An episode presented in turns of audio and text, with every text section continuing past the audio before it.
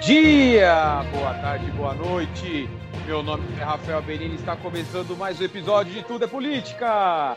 Essa semana, aliás, vamos fazer aqui uma ressalva. A ressalva de que você está vendo que o podcast não veio sábado, veio na quarta-feira novamente. E isso se dá por conta da agenda de final de ano que tem ficado cada vez mais conturbada e difícil de gravarmos até o uh, durante o final de semana.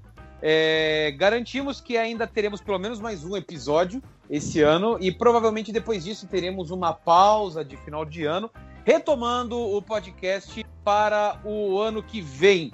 Uh, essa semana a pauta não poderia ser outra. Nós tivemos o segundo turno das eleições é, neste domingo e é só Vamos avisando, lá. eu tô aqui, tá, pessoal? Eu sou o Eduardo, o Ricardo Nossa, também tá aqui, ó.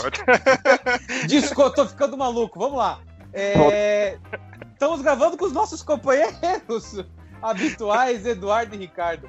Oi, tudo bem, pessoal? Cara, pode, tocar, pode tocar sozinho. É, é, então, eu, eu, eu, eu é vou te falar o que é isso. A gente, a gente, a gente não tem gravado de sábado, aí fica pronto, aí deixa tudo. Fica, ficamos todo mundo maluco aqui já. Rafael, o Rafael tá, tá, triste que a gente não conseguiu gravar no sábado. Quer tocar o negócio sozinho. Não, vai lá. né? Oi, desculpa, gente, beleza? Desculpa. Aí de novo. Foi mal a ausência, né? Já tá complicada a vida. Final de ano, muitas coisas acontecendo na vida, principalmente na, na questão vida pessoal.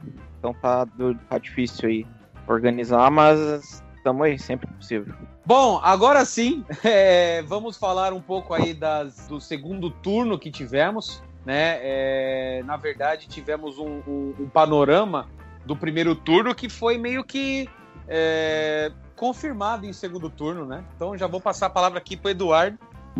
Eduardo, é, quais, quais, foram aí as suas, é, suas análises aí do segundo turno aí nas principais capitais do país? É, então, o São Paulo, o Boulos perdeu, Porto Alegre, Manuela perdeu, né? Ah, foi uma, uma derrota da esquerda. Já já estavam, é, todo, todo mundo analista já falava. Eu falo muito analista, né? Mas é que eu esqueço o nome de jornalista, então eu falo analista para todo mundo. É, muitos analistas já falavam, muitos jornalistas já falavam que esse ano era uma derrota da, do PT é, e da esquerda no geral em relação a prefeituras. Mas o partido que, na realidade, perdeu mais prefeitura acabou sendo o PSDB. O PT, ele perdeu bastante prefeitura também, mas e os maiores vencedores dessa eleição foi o DEM e o PSD, o partido do Kassab. O PSOL, ele perdeu em São Paulo, né, com o, o Guilherme Boulos, mas o PSOL, ele conseguiu uma prefeitura, uma capital. O PSOL conseguiu uma capital, que o Edmilson Rodrigues, o PSOL, foi eleito prefeito em Belém do Pará. É, em São Paulo, quem ganhou foi o Bruno Covas. É, em Porto Alegre, a Manuela Dávila a, acabou perdendo a eleição pro. Seu que Melo. Sebastião Melo. Sebastião Melo?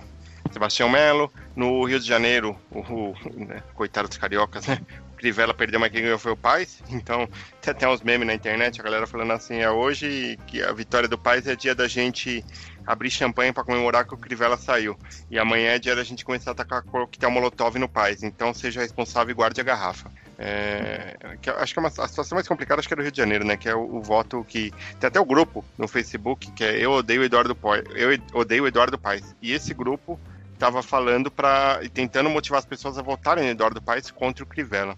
Uma situação bem complicada. É, o que não dá para entender é como que eles colocaram esses dois, né? no primeiro turno. Porque, é. assim, em tese, vamos lá, eu, eu, eu talvez, eu, eu, eu, não entendo muito, assim, eu, eu, eu, não, eu desconheço um pouco da, da, da, política carioca, né? Mas em tese, os dois não, não roubariam votos deles mesmos no primeiro turno?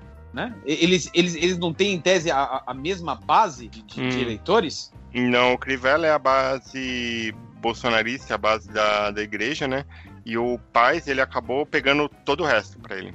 Então, no, no Rio, a gente viu, acredito que é um pouco do parecido com o que aconteceu em São Paulo e também em Porto Alegre.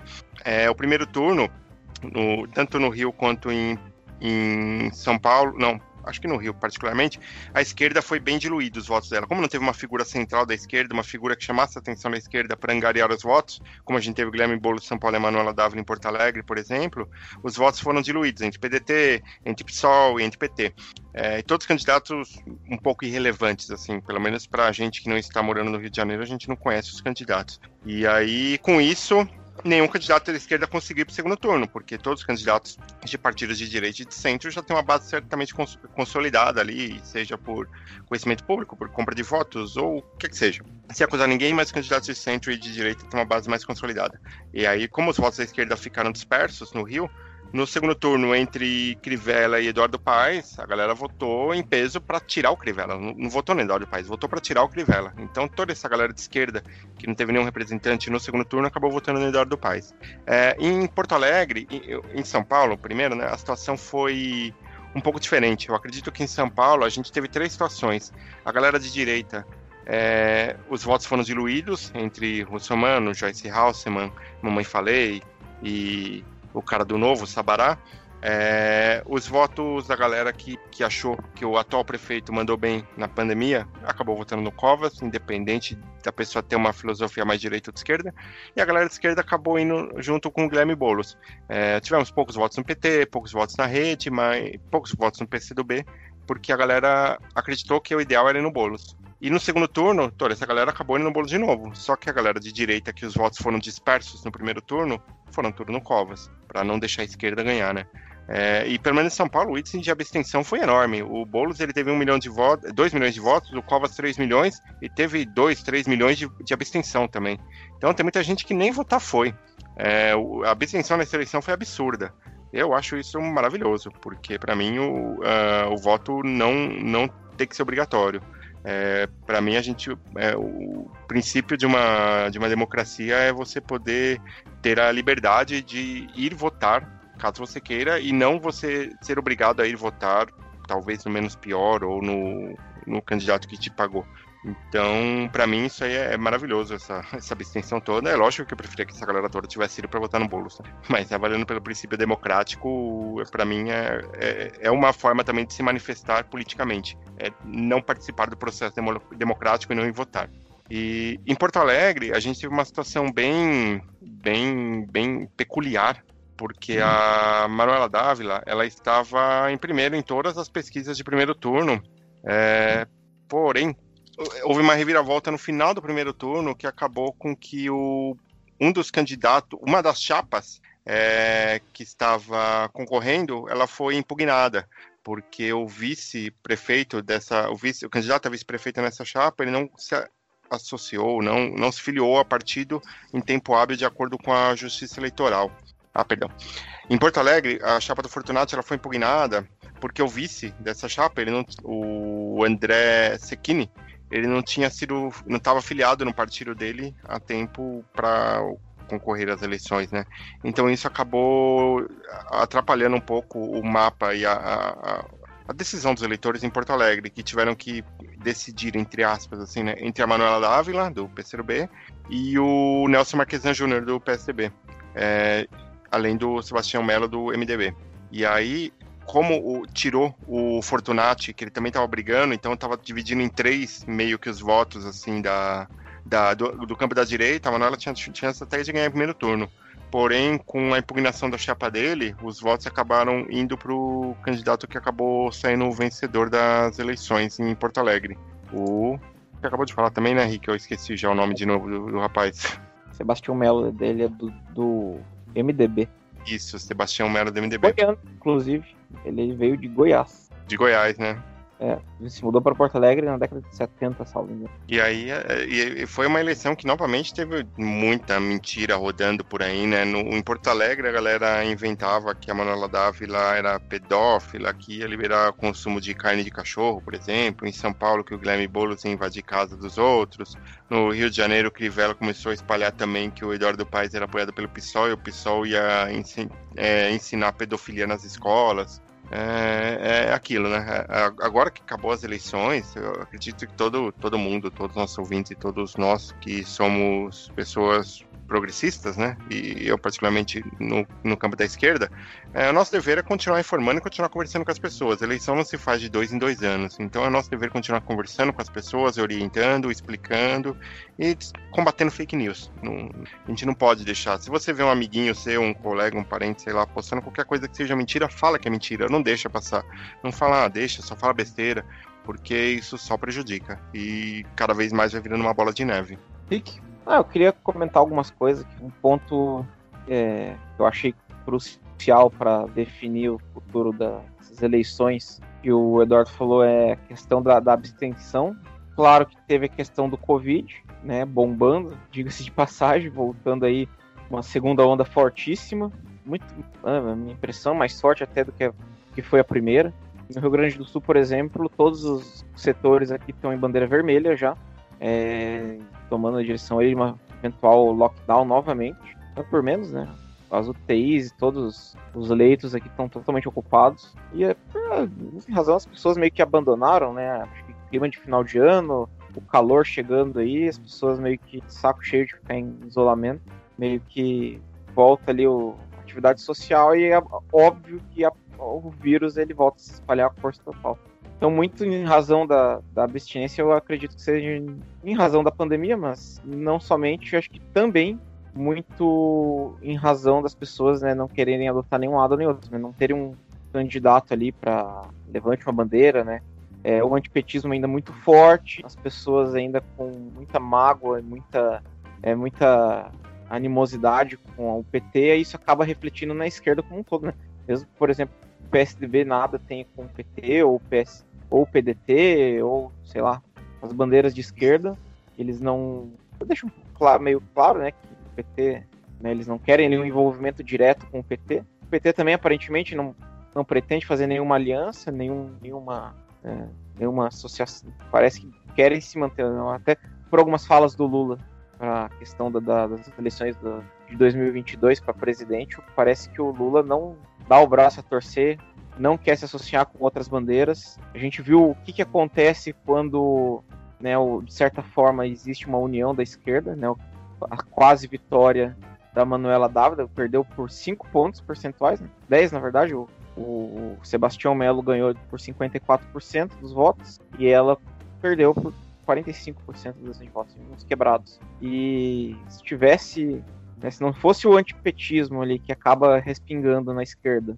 e uma união mais forte das bandeiras de esquerda, é inevitável que uma outra, uma outra cidade, né, partidos de esquerda fossem vitoriosos. A gente teve uma, uma grande derrota mesmo da, das bandeiras de esquerda nesse, nessas eleições e vamos ver o que vai acontecer. Né? Mais dois, mais quatro anos, mais dois anos pelo menos, que a política, o clima político do país, ele se volta todo para a direita. Uh, poderia dizer que isso também em razão é, as bandeiras de esquerda sempre foram mais, mais defendendo a questão das minorias e tal. E as minorias são minorias, né? As bandeiras LGBT, as bandeiras né, do movimento negro, movimento, enfim, as diversas bandeiras aí, elas são minorias, né? As pessoas né, que votam nos partidos de direita, muitas vezes elas têm ali dentro delas, às vezes não abertamente, mas é, até de forma velada ali, uma questão de um, ainda uma, uma, um receio de aceitar esse tipo de, de, de, movimento. E isso acaba refletindo agora nas eleições tanto para presidente agora para ele, as eleições municipais. E de passagem né, no momento que a gente vê claramente é, uma situação aí complicadíssima né. A última último grande acontecimento né, nessa seara o que aconteceu ali no, no Carrefour aqui de Porto Alegre.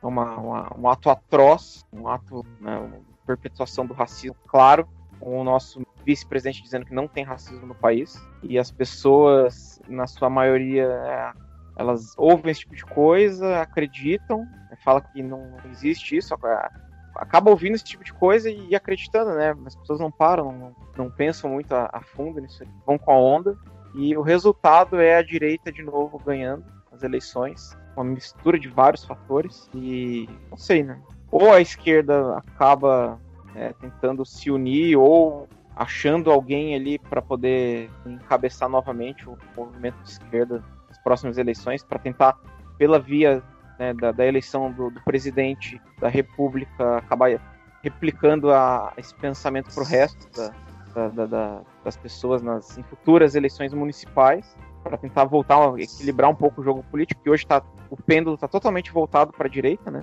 Maciçamente as pessoas votando em partidos de direita. É, as políticas de direita né, acabam por, por si mesmas, acabam por, por chicotear as pessoas mais pobres, né, a grande maioria das pessoas, e talvez a, a, a realidade da, do dia a dia da vida daqui dois anos façam essas pessoas pensarem um pouco melhor em quem que elas vão votar.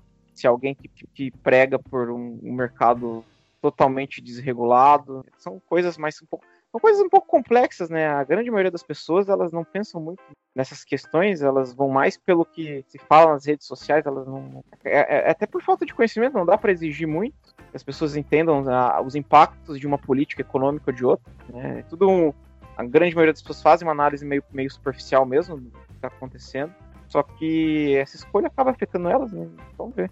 Vamos ver o que vai acontecer daqui dois anos. É, é eu até complemento, Ricardo, o que você comentou.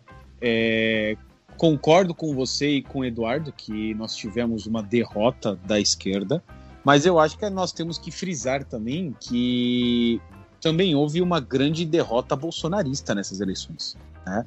É, nós falamos, por exemplo, aqui, ah, o candidato de direita venceu em São Paulo. Sim, mas era um, é um candidato, é o candidato do João Dória. João Dória esse que é o grande rival, por assim dizer, do Bolsonaro nas próximas eleições. Né? É um João Dória que ele é um grande opositor ao presidente da República. Né? Da mesma forma que o, o, o candidato bolsonarista em São Paulo sequer foi para o segundo turno. Nós tivemos derrota do candidato bolsonarista também no Rio de Janeiro. Né? Então, ou seja, foi uma derrota da esquerda, concordo, mas acho que foi uma grande derrota bolsonarista também. E eu acho que isso, querendo ou não, né, o que nós falávamos antes das eleições é que essas eleições poderiam aí é, medir uma temperatura né, de, de, talvez como nós encontraríamos as urnas uh, em 2022, né? E se tem alguém que vai sair feliz da vida com o resultado dessas eleições é o próprio João Dória. Né? É, são, são esses políticos de centro-direita, né? A gente poderia dizer. É, só para falar aqui alguns números, é, você, você comentou do PT.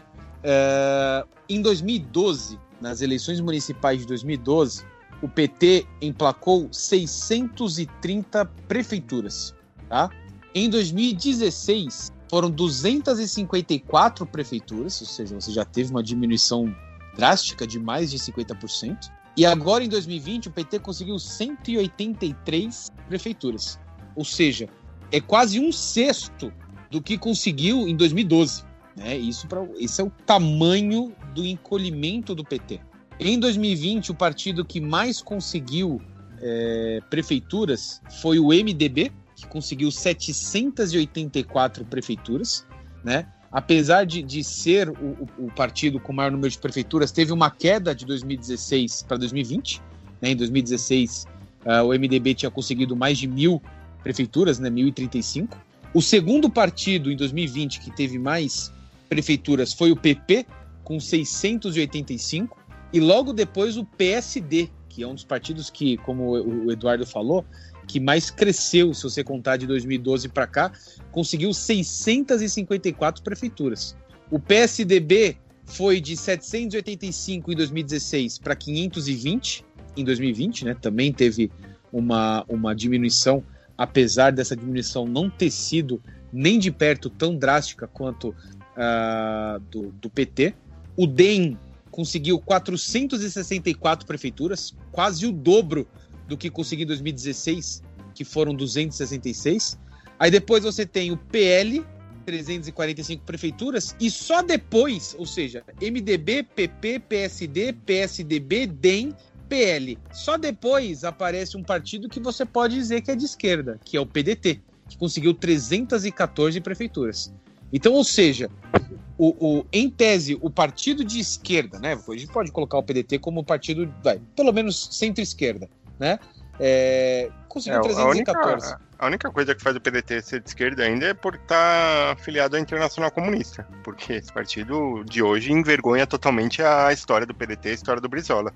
Esse, o PDT teve candidato é, abertamente neonazista concorrendo a vereador no Sul, teve candidato é, racista concorrendo a vereador também, se não me engano, no interior de São Paulo. Então, o PDT é, é só mais um partido que, que para mim, atualmente, o PDT pode ser comparado a um DEM, um PSD da vida, um PSB da vida, assim.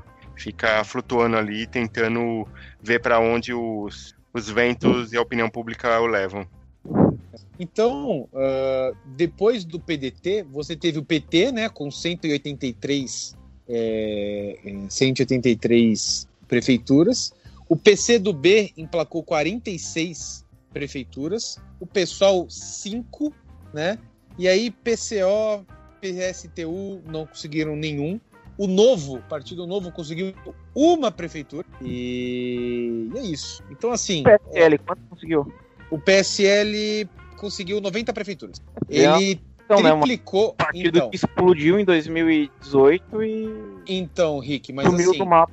ele triplicou de prefeituras que ele tinha conseguido em 2016. O em 2016, o PSL. Praticamente. Oi? E com o fenômeno Bolsonaro, é, se tivesse mantido a onda Bolsonaro, com certeza esse número seria muito Não. maior. é porque também.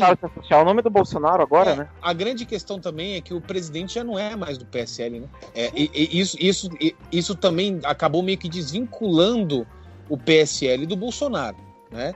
Tanto é que em diversas. A gente está falando aqui do, do, do, do, candidato bolsonarista no Rio de Janeiro, candidato de bolsonarista em São Paulo, por exemplo, que são as duas maiores cidades do país, sequer eram do PSL.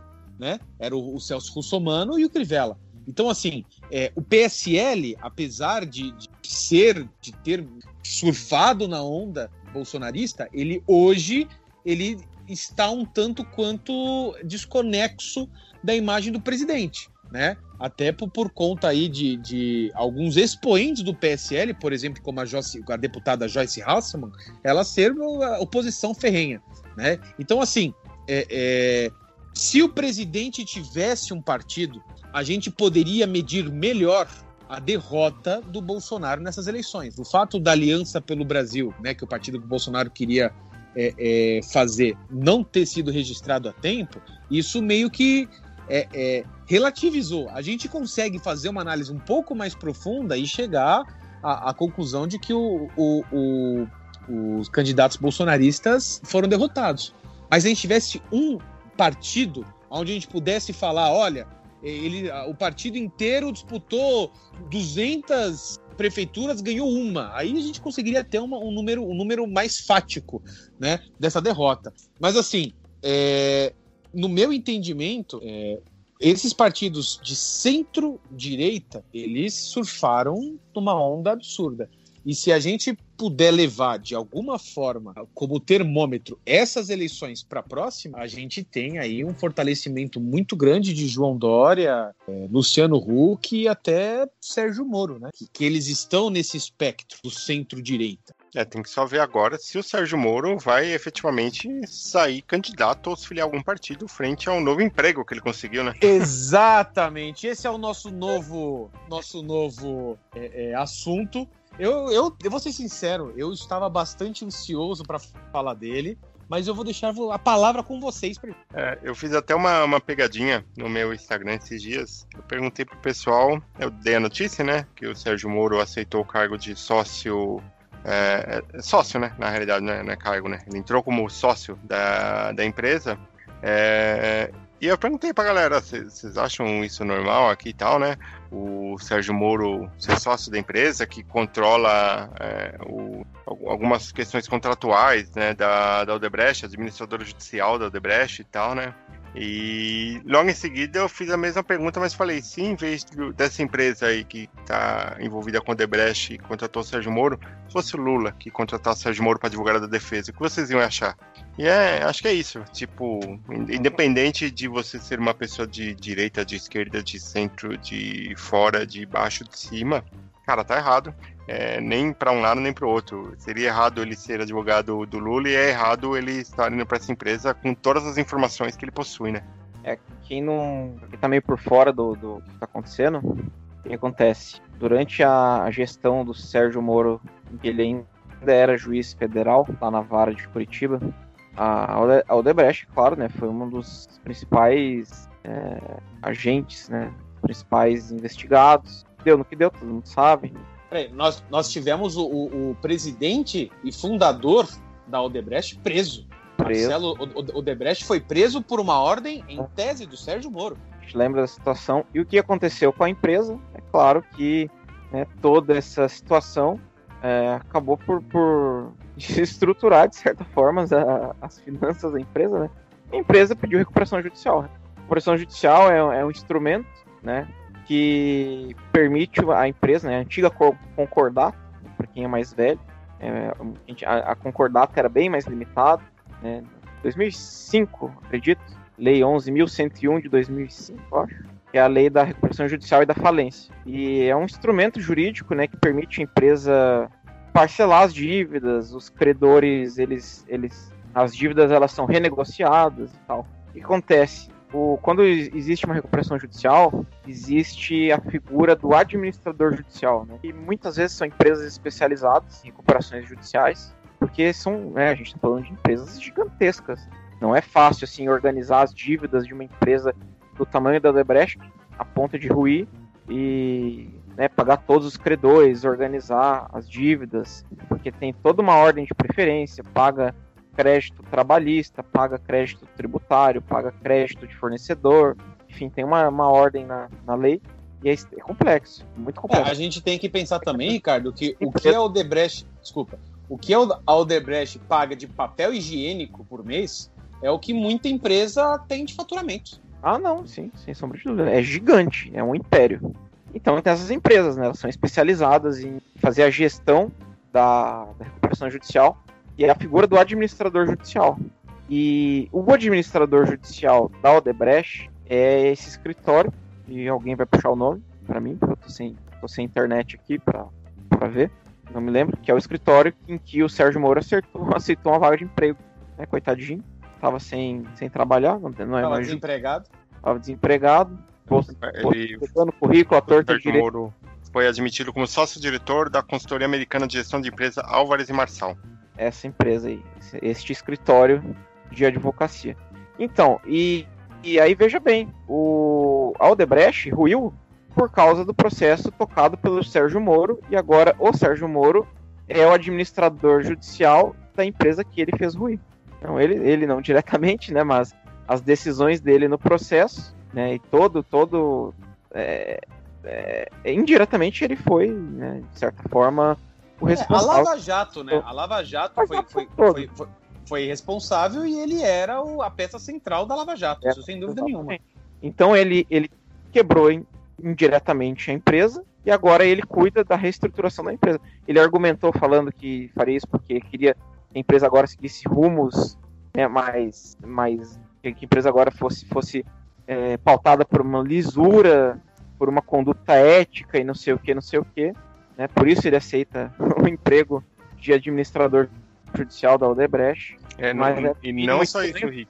São mais empresas. É, são mais empresas, não é só a Odebrecht. Além da Odebrecht, não. tem a OAS, Queiroz Galvão e a Sete Brasil, que é do setor de petróleo, e as, essas outras quatro empresas também foram julgadas pelo juiz Sérgio Moro no âmbito da Lava Jato. A Eu, Marçal, ela, ela, que o tá escritório também é administrador judicial dessas empresas. Também. então, foram uma, uma, quebradeira total. E já, né, assim, ó, o, o mundo jurídico ali que eu acompanho com uma pulga atrás da orelha, né? Porque talvez exista aí um conflito de interesse. Né, Totalmente. A própria, a própria OAB pediu esclarecimentos ao Sérgio Moro, né? Falou como assim, né? Não existe ali um conflito de interesse, porque Agora o Sérgio Moro é advogado, né? Não sabe, ele já tem a carteirinha da OAB dele.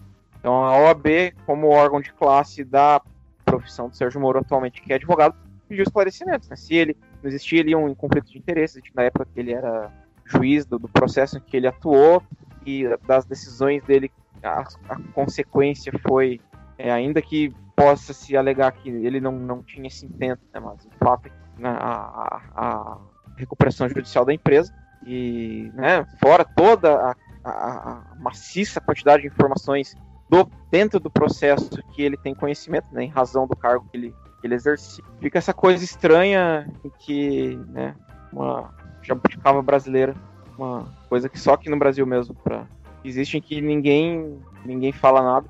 É como eu até vi na internet, o pessoal no Brasil tem um fator Teflon, nada gruda. Né, o Moro é revestido por pelo fator Teflon, por onde ele passa nada, tudo tudo tá bem né, ele faz uma coisa, não, mas enfim, né? Nesse, nesse, nesse, nessa área cinzenta ética e moral para as pessoas que acompanham decidirem, né, pensarem por si mesmas se o que ele está fazendo é ou não é ético. Ah, e assim, Henrique, você você falou que ah, talvez não seja, talvez exista conflito de interesses. Sabe, uma, sabe um processo que a Aldebrecht está enfrentando ainda atualmente? A Lava Jato. A gente fala no, no, passado, mas a gente já falou várias vezes aqui, oficialmente ela não acabou. A Lava Jato ainda está ativa. Então, ou seja, agora, logicamente, que como administrador judicial, ele não vai ser advogado da Odebrecht na Lava Jato, mas ele vai estar tá ali, na empresa. E querendo ou não, a, a, a empresa ainda tem, ainda está constituída nos autos da Lava Jato. Ou seja, ele vai fazer parte aí de um corpo de direção judicial, né?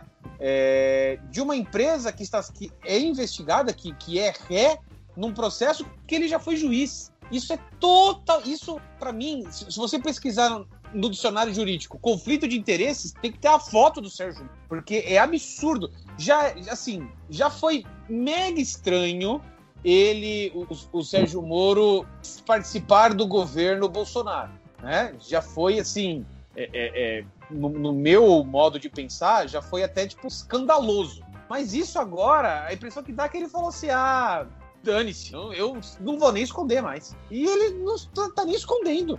A impressão que dá é essa, ele não tá nem escondendo, entendeu? É absurdo, é absurdo. É, o Sérgio Moro, na, na empresa Álvares Marçal, ele, na realidade, vai chefiar a área de disputas e investigações, que apura possíveis crimes corporativos, atua na resolução de conflitos entre sócios e em questões tributárias e relativas a contratos de concessão. Além da Odebrecht, é, os outros clientes Álvares e Marçal que também foram julgados por Moro, como mencionei, OAS, Queiroz Galvão e a Sete Brasil, setor de petróleo. É, o ex-juiz afirmou que não atuará em casos em que houver conflitos de interesse. Porém, só o simples fato dele estar lá, para mim, já, já, já é um conflito de interesse. Ele pode passar informações privilegiadas, ele, ele conhece todo o processo de cabo a rabo, ele sabe por onde foram pegos os crimes que as empresas é, cometeram de acordo com o julgamento. Então, ele, é, a gente está vendo nitidamente o, um novo Silvio Berlusconi aparecendo, uma pessoa que com a Operação Mãos Limpas, conseguiu é, crescer politicamente porque ele descobriu co como as coisas foram pegas na, durante a Operação Mãos Limpas e aí todo mundo começou a fazer as coisas de uma forma que não era pega.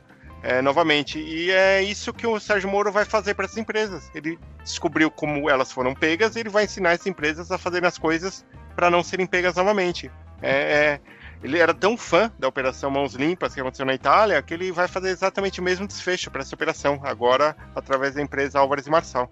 É impressionante. Não, para mim, o mais impressionante não é nem isso. O impressionante é você ter pessoas que a, apoiam isso, que, ok, e, e, e veem isso e falam, não, beleza, eu votaria no Moro se ele, fosse pra, se ele saísse para presidente. Assim, é, é, juro, às vezes é, é difícil defender o brasileiro. é, né, assim, é difícil. É, é difícil. É, um, é difícil. Um, um, é o básico, como eu comentei no começo. É, o que você acharia se o Sérgio Moro fosse contratado como advogado de defesa do Lula, por exemplo? É, ou o que você acharia se, por exemplo, é, vamos pegar um exemplo de futebol, que eu acredito que a maior parte da população ela, ela vai entender melhor o que eu quero dizer. Imagina um jogo, sei lá, Grêmio e Flamengo e o Renato Gaúcho é o técnico do Grêmio, salvo engano, né? E aí o Grêmio perde por 8 a 0 sei lá, e o Flamengo é campeão, e com isso. E todo, todos os torcedores do Grêmio falam, mano, mas esse Renato Gaúcho, por que ele entrou com cinco zagueiros e quatro meio e nenhum atacante? Por que ele substituiu o goleiro no meio do jogo, saca? Tipo, esse tipo de coisa, aí perdeu. E aí no dia seguinte, o Renato Gaúcho assina contrato com o Flamengo.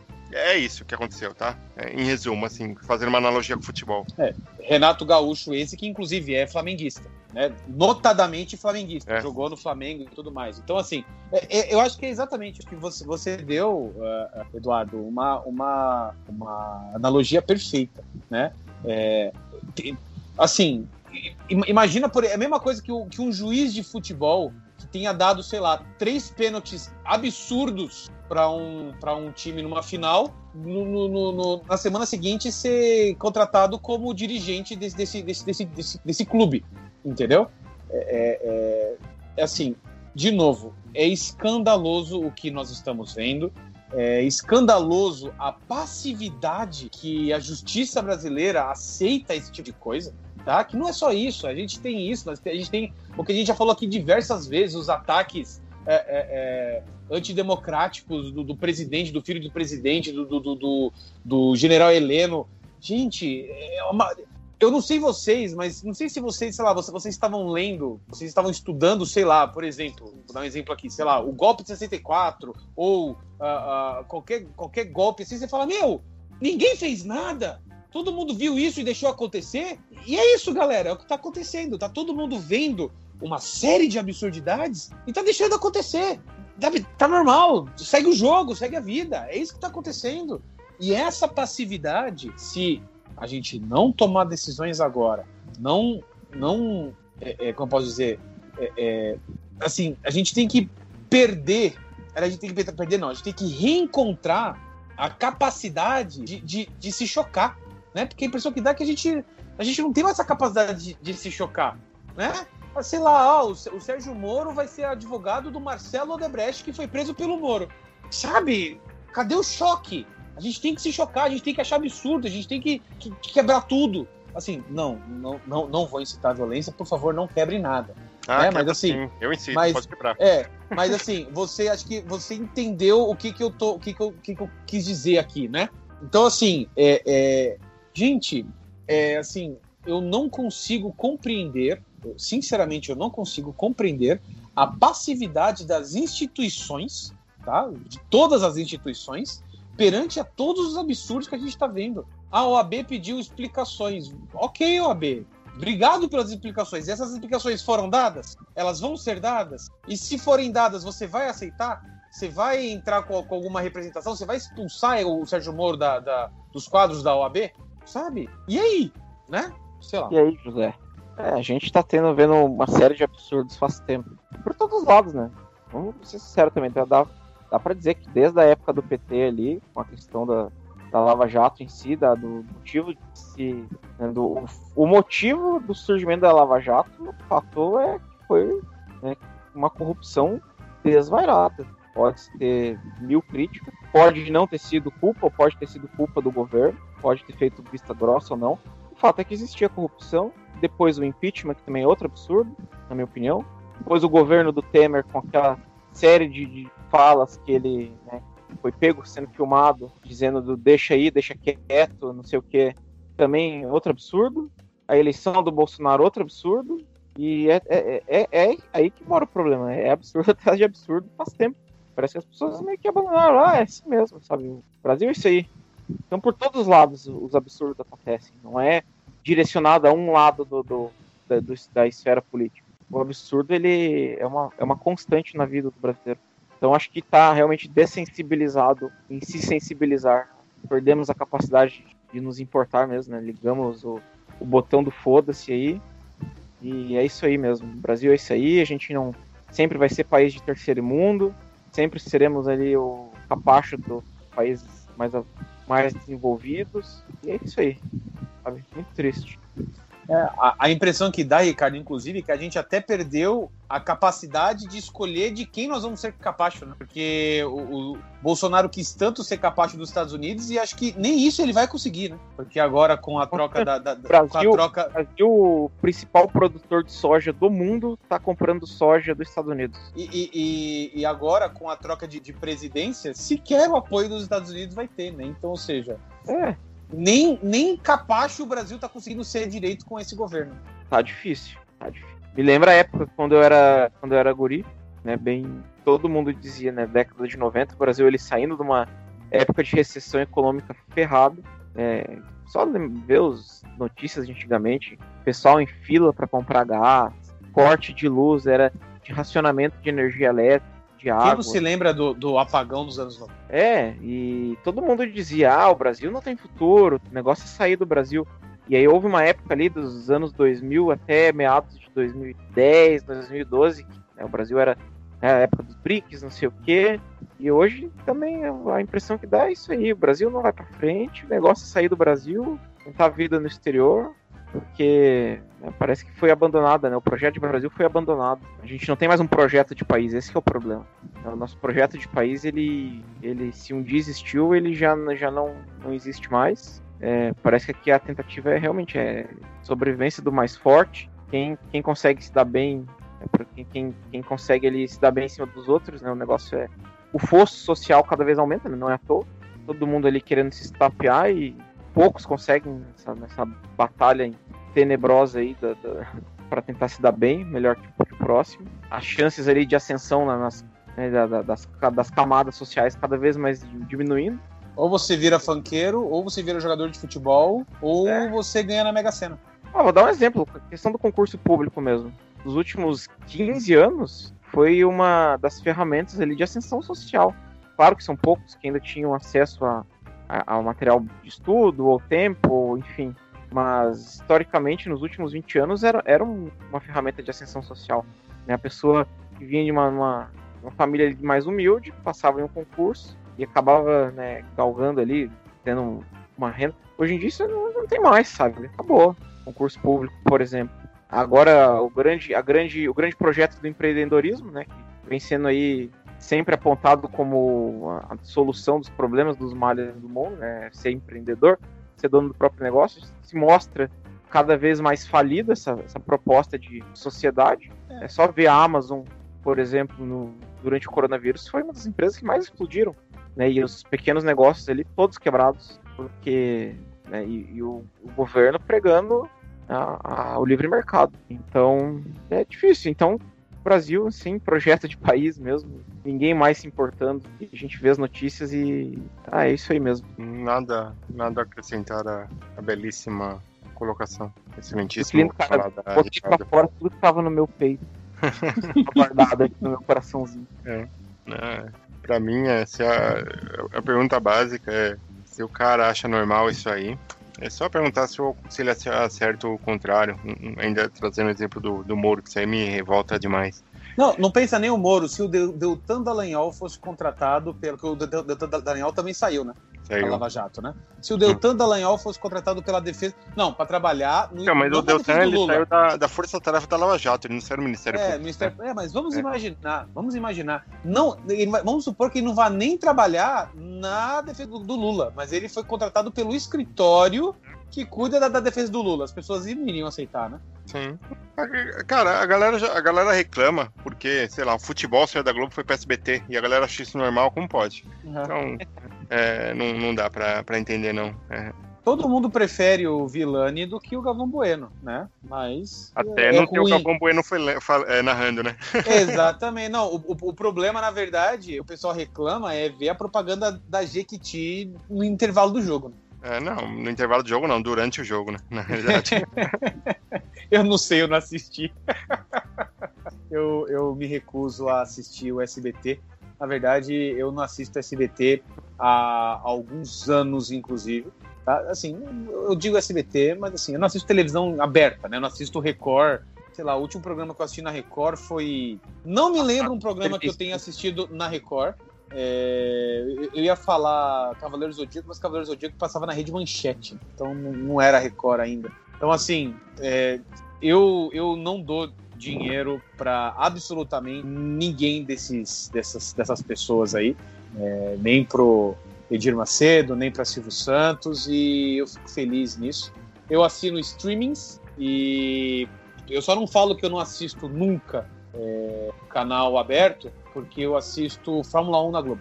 Bom, chegamos ao final de mais um episódio, episódio esse de que saiu na quarta-feira novamente. É, vamos ver se da, da, dessa semana a gente consegue trazer no sábado. Se a gente não conseguir trazer no sábado, uh, vai sair durante o curso da semana que vem da mesma forma que esse. E é isso aí, gente. É, vou passar aqui a palavra para os meus companheiros para considerações finais, indicações da semana. E no caso do Ricardo, as indicações da quinzena. ah, eu tô sem nenhuma indicação, cara. Já vou adiantar que me pegou desprevenido. Não pretendia gravar hoje o podcast, então eu não me preparei. Posso dar uma indicação de lugares para não ser. Por favor. Vou indicar Gramado, que não vão, porque tá muito cheio. E é um belo lugar. Está muito cheio e a pandemia está explodindo. Mas no dia que acabar a pandemia e tiver vacina, inclusive, né, próximo podcast a gente tem que falar sobre as vacinas, porque Sim. aparentemente elas começam a ser ministradas no Reino Unido. Na Rússia. Também, na Rússia também. E muito em breve vai acabar esse inferno. Na Rússia eles falaram que inicialmente eles vão começar com os opositores do Putin, só para saber se funciona mesmo. Eu achei legal a vacina, né? O nome da vacina do, do, da Rússia é Sputnik. É, Sputnik V. Sputnik. Enfim, é, mas não vão pra Gramado agora, vão depois. Belo lugar. Eu fui agora, não deveria ter ido, porque eu imaginei que estaria vazio e muito cheio. As pessoas não usando máscara, né? A gente sempre ali de máscara, tentando evitar as multidões, mas é inevitável. Tentando ficar sempre no carro ali quando dava. Mas assim, ó, belo lugar, bela cidade. Campos do Jordão é muito bonito, mas gramado bota no chinelo, Campos do Jordão. Principalmente questão de. Não só questão de preço, porque Campos do Jordão todo mundo quer pagar de Playboy. O pessoal ali fazendo 35 graus e as mulheres ali de estola, querendo mostrar casaco de pele. Hum. Né? Tem que. Se gastou 10 mil reais na porcaria do casaco, tem que mostrar em algum momento, mesmo fazendo 35 graus. É a vida de Campos do Jordão. Gramado é, é legal, cara. E recomendo um dia, vão pra lá. Gramado Canela, né? Pobrezinha da Canela. Cidade de Canela, existe ali uma briga entre as duas cidades ali, um, uma animosidade ali, elas meio que é sempre num, num, numa discussão ali de qual é a melhor cidade, tipo as irmãs gêmeas da Serra Gaúcha. Duas cidades muito bonitas. Quando acabar a pandemia, vão para lá gastar dinheiro para poder tocar o barco e gerar a economia, a roda da economia que tá precisando ser girada tentar tirar o povo aí da, da situação de crise tenebrosa. E essa é minha recomendação. De livro, de filme, nenhuma. Né? Tenho lido muita coisa ultimamente. Mas... Eu, inclusive, Rick. É... Aí, minhas duas recomendações: é gramado e canela. Pronto. Ah, ah, inclusive, eu não sei se você sabia, mas eu pedi em casamento, eu pedi a mão da minha esposa em casamento em Canela. Né, lá no, no, no, no, parque, no Parque do Caracol, inclusive. Pois é, eu fui pra lá, queria descer. Tem, no Parque Caracol tem uma queda d'água enorme. Sim. E eu pretendia descer a escadinha, né? 700 e tanto degrau, ah, eu, eu desci a primeira vez que eu fui só. É, é, então, eu nunca desci, sempre que. Quando eu cheguei em Canela, eu pisei na cidade e caiu o mundo de água e, e não deu para descer. Ficou pro é. próximo. Mas Nossa, eu, eu, devo, eu só devo ressaltar aqui. Muito romântica, muito romântica. É. Eu só devo ressaltar aqui, Ricardo, que o problema não é descer, tá? O problema é subir. Mas aí tem um tá. elevador. Ah, na minha época não tinha, eu quase morri para subir. Tem. Agora tem. eu, de... eu demorei 20 minutos para descer e duas horas e meia para subir. É, como livro aí, com uma diquinha para vocês lerem, tô lendo um livro aí do Gramsci. Gramsci é o Odeio os Indiferentes, Antônio Gramsci. Bem legal esse livrinho, curtinho, com os primeiros escritos dele da época em que ele fazia parte do Partido Socialista Italiano, do PSI, é, antes da. logo no, no alvorecer do, da Revolução Russa, é, em uma época em que o Benito Mussolini ainda é, era do, do Partido Socialista Italiano. São os primeiros escritos dele, os, alguns escritos que saíram em jornais do, do Partido Socialista, bem legal. Aconselho a leitura e aconselho a, a todos, no geral, se informarem mais, né? É, agora que passamos as eleições, falamos dela aqui bastante hoje também. Sempre falamos de, de política aqui, de notícias. É, vamos sempre falar de política, de notícia. Vamos tentar também trazer mais assuntos aí acerca de coisas que são políticas e não necessariamente é, da vida política em si, mas da vida cotidiana, porque tudo é política. É, mas uma coisa é política não se faz de dois em dois anos, tá? Eu percebo que diversas pessoas que acabaram votando é, nos candidatos vencedores em São Paulo, Rio de Janeiro, Porto Alegre, pessoas que não são de esquerda, que conseguiram vencer a eleição contra um candidato de esquerda, é, já não falam mais de política, porque para eles a política só se faz na hora de apertar um botão numa urna eletrônica. Essa pessoa não, não vivencia a política. Então, a, a verdadeira batalha, por assim dizer, né, para as eleições de 2022, para as eleições federais de 2022, para as próximas eleições municipais de 2024, começa agora, que é a gente conversar com as pessoas, demonstrar o que está sendo feito, o que está, o que os nossos prefeitos, nossos vereadores, nossos deputados, nossos governadores, presidentes estão fazendo para cobrar e tentar fazer as pessoas despertarem essa consciência política um pouco mais. Então não desistam, vamos, a gente consegue, vamos é, persistir que é, ainda é possível, uh, esse, esse, mundo melhor ainda é possível. É, é como destaque da semana, é, é, basicamente aquilo que nós, nós falamos né, nesse, nesse episódio. A derrota do Bolsonaro ficou mais evidente agora, uma coisa que a gente já tinha tratado, na verdade, no último episódio, né, que era algo que já estava sendo. É, já estava tomando forma né, depois do primeiro turno e se consolidou né, com os resultados de segundo turno. Né? O Bolsonaro sofreu uma derrota é, pesada nas urnas. É, eu não sei se, se vocês perceberam também, mas ele deu uma subida, né? É, isso não é à toa, né? É, só para não deixar passar aqui, eu preciso relembrar que o filho dele, Flávio Bolsonaro, tem diversas e diversas eh, indiciamentos, né? Na, na, na, justiça, né, indiciamentos pelo Ministério Público em diversos casos envolvendo é, corrupção é, no recebimento de salário, tido como rachadinhas na Alerj, né?